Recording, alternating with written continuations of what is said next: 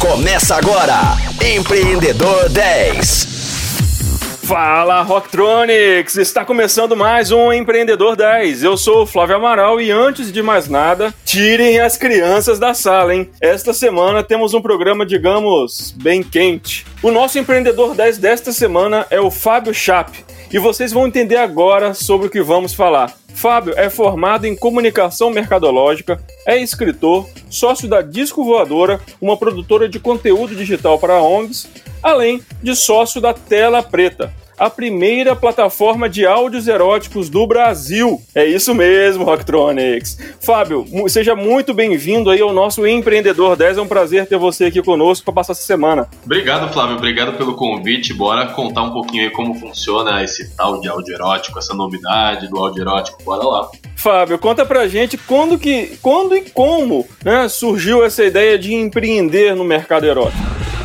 Cara, eu já vinha produzindo conteúdo erótico já há uns oito anos mais ou menos, quando no final de 2019 eu recebi um convite de um companheiro seu aí de terrinha, de BH, ele chegou, a gente se encontrou no encontro de escritores e ele falou: Pô, Chape, você tem produzido aí áudios eróticos, contos eróticos já há bastante tempo. Vamos monetizar isso, vamos fazer isso crescer. Eu já vi você falando que quer buscar novos ares para os áudios eróticos, porque antes eu fazia via stories, via story de Instagram, de Snapchat, depois eu vou contar isso com mais detalhes.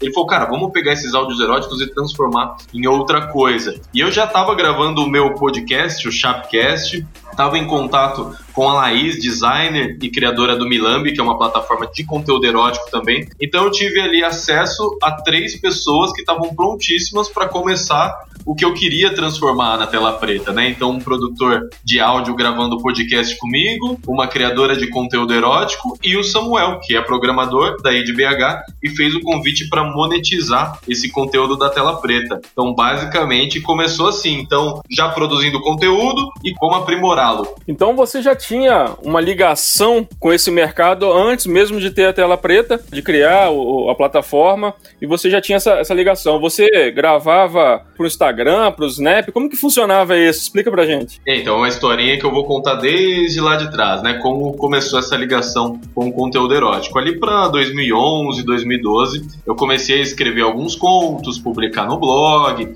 e tudo mais. Esses contos foram tendo uma boa repercussão eu não imaginava, né? Já vinha trabalhando com redação publicitária, já estava querendo fazer algo mais artístico. Então, escrevendo esses contos eróticos, vendo que eles tinham uma boa repercussão, eu montei um grupo de Facebook, ali para 2013, mais ou menos. Em dado momento, nesse grupo de Facebook em que eu publicava os meus contos, as outras pessoas publicavam os contos delas lá dentro do grupo, alguém chegou e falou assim: ah, vamos gravar, vamos narrar, vamos ver como fica. E eu não fui o primeiro a colocar lá no grupo, né? Outras pessoas colocaram, eu falei, pô, tá aí uma ideia interessante, eu vou fazer um teste. Fiz esse teste, li, gravei um conto erótico que eu já tinha escrito e a repercussão também foi boa. Eu falei, pô, então eu escrevia contos e tava dando bom. Agora eu narrei o conto, tá dando bom. Nesse processo eu lancei livro erótico, tive esses grupos de Facebook. E aí quando surgiu o Snapchat, ali por volta de 2016, mais ou menos, pelo menos que ele chegou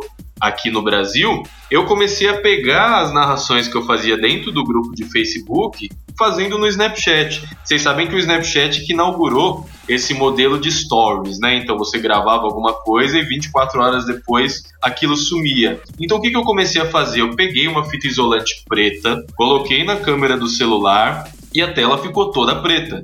E eu comecei a narrar as histórias com uma voz mais assim, voz mais sussurrada desse jeito. E esses stories, essas histórias, elas sumiam 24 horas depois. Só que eu não fazia com uma frequência tão grande, eu fazia, sei lá, a cada 15 dias, a cada 7 dias. E o pessoal vinha falar, pô, mas cadê aquela tal da tela preta, Fábio? Você não tá postando tela preta, cadê a tela preta? Então não fui eu que dei esse nome, tela preta. Como eu colocava fita adesiva na câmera do celular para o pessoal se focar na audição e nada aparecer nos stories, eles começaram a chamar de tela preta. Então essa ligação, contei toda essa história, né, para contar que a narração dos áudios eróticos ela foi precedida de eu escrevendo contos eróticos, lançando livro de contos eróticos, criando uma comunidade de movimento literário relacionado ao conteúdo erótico. Então já tem uma década aí, já está batendo uma década que eu estou nessa área maravilhosa que, ao que tudo indica, a gente vai falar mais disso no programa de hoje, só está crescendo. Muito bom, muito bom. E pulando então da sua história para hoje, né, pro Tela Preta, quantos assinantes estão hoje dentro da sua plataforma? Ah, mas essa é a pergunta de um milhão de dólares, né? Aliás, não é um milhão de dólares ainda, porque a gente ainda não chegou lá, mas vamos chegar lá. é. A gente não abre né, esses números de quantos assinantes estão ativos até agora, mas uma coisa que dá para a gente abrir é quantos já passaram com a gente em um intervalo de um ano, né? Porque a gente começou em abril de 2020, a plataforma em si, né, não o conteúdo, mas a plataforma Tela Preta, em abril de 2020, e até agora, abril de 2021, já passaram mais de 4 mil assinantes com a gente. A gente, obviamente, não tem como reter todos que já passaram com a gente, mas a gente está muito satisfeito com a taxa de retenção.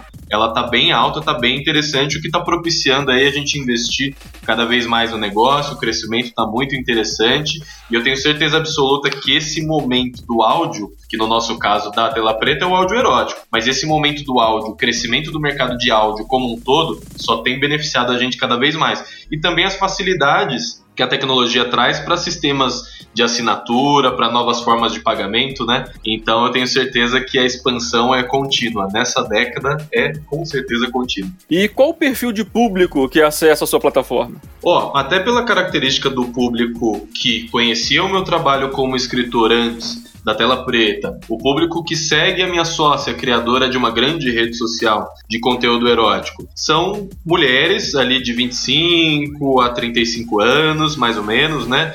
Tanto mulheres hétero quanto mulheres LGBT. E a gente tem um pequeno público masculino que a gente tem sim a intenção de trazer esse público mais para a tela preta, apresentar esse conteúdo de áudio erótico para eles e ver como que a gente consegue fazer aí, se não uma mudança cultural, uma apresentação de uma nova possibilidade, né?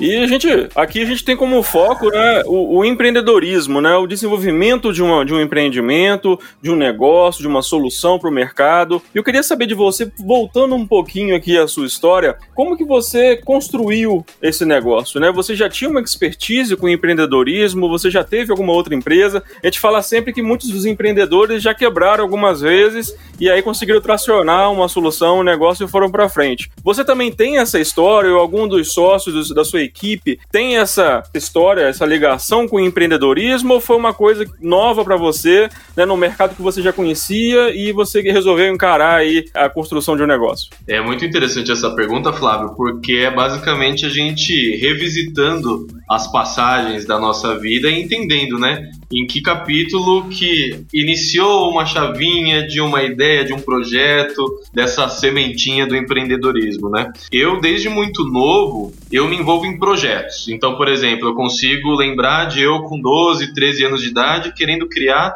os meus gibis, porque eu desenhava, fazia curso de desenho. Então, projeto gibi, projeto criação de personagens. Logo em seguida, projeto criação de site. Nossa, então eu vou criar aqui um site de chaves, de chapolin, não sei o quê. Logo em seguida, banda. Então eu fui baixista de bandas de rock and roll, heavy metal.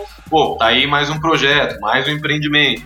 Então é um fluxo que, apesar de na adolescência ou até na, na vida de jovem adulto, isso não me rendia, eu não rentabilizava esses projetos, eu acho que eles vão te guiando de certa forma, né? Seja para criar uma história em quadrinhos, seja para criar e gerenciar uma banda com as suas composições, né? A gente tinha músicas próprias, ia atrás de show.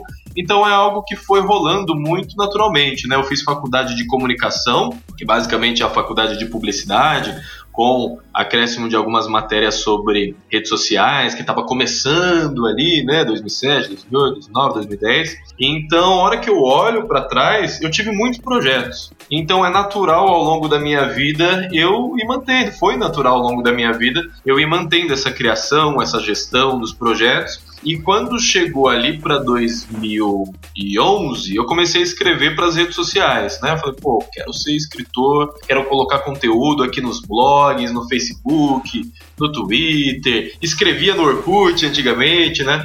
A partir de 2011, eu comecei a escrever para as redes sociais e quando chegou ali 2013, eu, eu intervalava, né? Em focar em tentar construir algo como escritor, como roteirista de maneira independente e trabalhar em agências de publicidade. Quando chegou ali 2013, eu falei assim, se eu continuar dentro de agência, eu não vou tocar os meus projetos, eu não vou ter a independência que eu busco. Então, em 2013, eu abandonei a agência de publicidade, comecei a escrever muito, muito, muito, muito, muito. Me envolvi com as manifestações de 2013, escrevi para grandes veículos de mídia alternativa que surgiram naquele momento, tipo a Mídia Ninja, tipo Quebrando o Tabu. Fui escritor, colunista, roteirista desses veículos de mídia alternativa. Então, nesses arroubos de projetos, de criação, de gestão, no final de 2016 eu criei a minha primeira empresa de fato, com CNPJ, que foi a Disco Voadora, que eu tenho ela, sou sócio dela até hoje.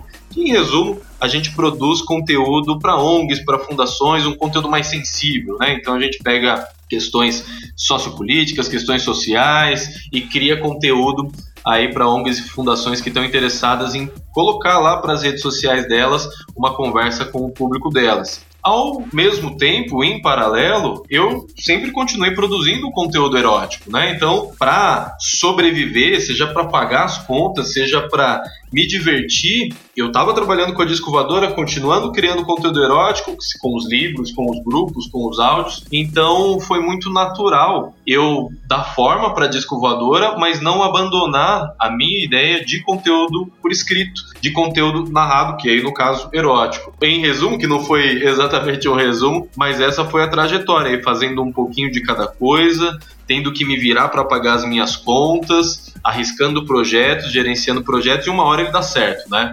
Eu não digo que eu quebrei uma empresa ainda, porque eu nem cheguei a abrir CNPJ das, dos projetos anteriores que não foram para frente. Os dois CNPJs que eu abri estão vivos até hoje. E espero que eu não entre na estatística de quem quebra. Não, e tem, tá inovando também nisso, né? Essa quebra aí dessa estatística, isso é ótimo também, não é nada de é, errado, é, não. Muito pelo contrário. Muito bom, muito bom, Rocktronics. Infelizmente, nosso primeiro dia de programa vai chegando ao fim e fiquem ligados que o assunto de amanhã é o mercado erótico no Brasil. Então não perca o nosso programa de amanhã, sempre às 10 horas da manhã, com reprise às 10 da noite. Até lá!